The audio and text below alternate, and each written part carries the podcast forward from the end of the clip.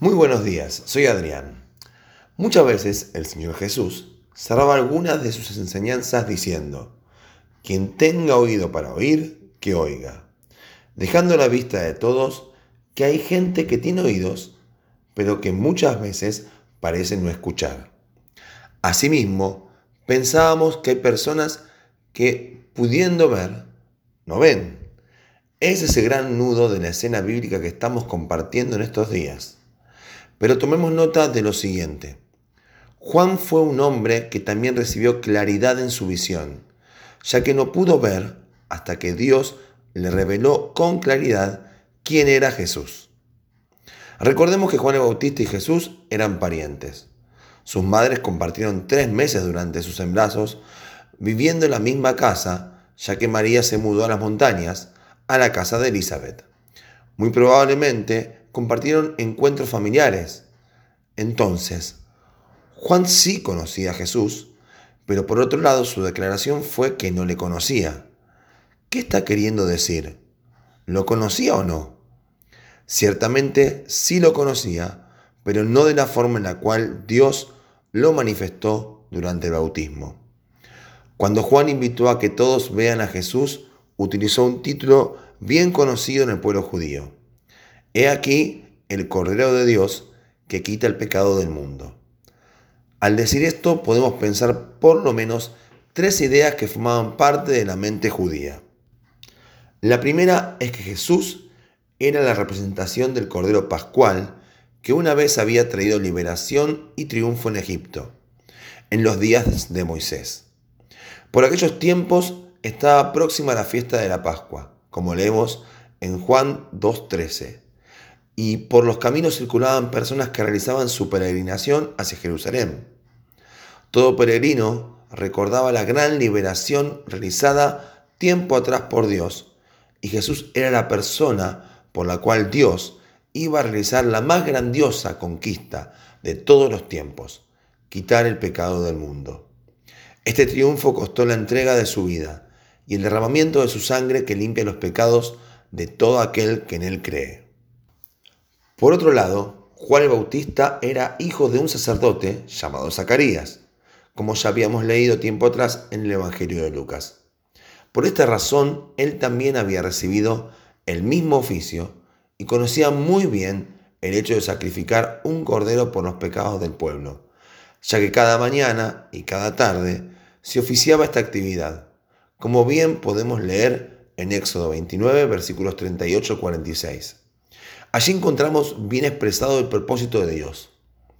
Esto será el holocausto continuo por vuestras generaciones, a la puerta del tabernáculo de reunión, delante de Jehová, en el cual me reuniré con vosotros, para hablaros allí.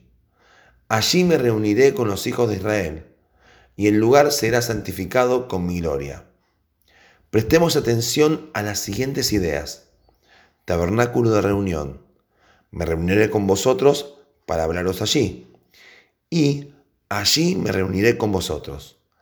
Este rito diario tenía un claro propósito, el de tener comunión diaria con Dios. Y la obra que Cristo realizó como Cordero de Dios, quitando el pecado del mundo, es la que santifica nuestro encuentro diario con Dios. Nosotros debemos seguir algo más superior que un rito. Debemos buscar reunirnos a diario con Dios por lo que Cristo realizó allí en la cruz. El Cordero de Dios es el que permitió que todo hombre y mujer pueda alcanzar una relación íntima con Dios por medio de Jesús. Esto es una gracia fantástica. Por último, hay otra idea muy familiar para el pueblo judío detrás de la, del Cordero de Dios, aunque a todos nosotros nos resulta extraña. Durante los 400 años de silencio entre Malaquías y el Nuevo Testamento, estuvieron las batallas heroicas libradas por los macabeos. En ellas Judas Macabeo recibió el título de carnero con cuernos, así como en otros tiempos sucedió con Samuel, con David y Salomón. Este título de carnero con cuernos o cordero representaba la figura del campeón conquistador de Dios. Esta no era una imagen de debilidad sino por todo lo contrario de majestad y triunfo. Juan el Bautista también podría estar comunicando con este título dado a Jesús, miren, aquí está el campeón de Dios que ha vencido. Esta misma imagen se repite en el libro de Apocalipsis por 29 veces. Por esto mismo podemos hoy decir que por su victoria, nosotros también obtuvimos la victoria. En Apocalipsis 12, versículos 10 al 11, vemos cómo su victoria se ha transformado en la nuestra. Allí dice, entonces oí una gran voz en el cielo que decía, ahora ha venido la salvación, el poder y el reino de nuestro Dios y la autoridad de su Cristo, porque ha sido lanzado fuera el acusador de nuestros hermanos, el que los acusaba delante de nuestro Dios día y noche, y ellos le han vencido por medio de la sangre del Cordero y de la palabra del testimonio de ellos, y porque menospreciaron sus vidas hasta la muerte. Dios le reveló a Juan que Jesús era el Cordero de Dios, y a partir de ese momento le conoció como nunca antes lo había conocido. Jesús es el libertador de toda persona que pone su fe en Él. También es por quien cada uno de nosotros puede tener una relación de intimidad con Dios, y es aquel quien ha conseguido la victoria, convirtiéndose en nuestro campeón, haciéndonos más que vencedores. Gracias Señor por abrir mis ojos para ver a Cristo y conocerlo un poco más. Gracias por lo que Él representa para mi vida. La victoria sobre el pecado, la posibilidad de tener comunión a diario contigo y una vida de triunfo que me convierte en más que vencedor en Cristo Jesús. Que el Señor nos bendiga.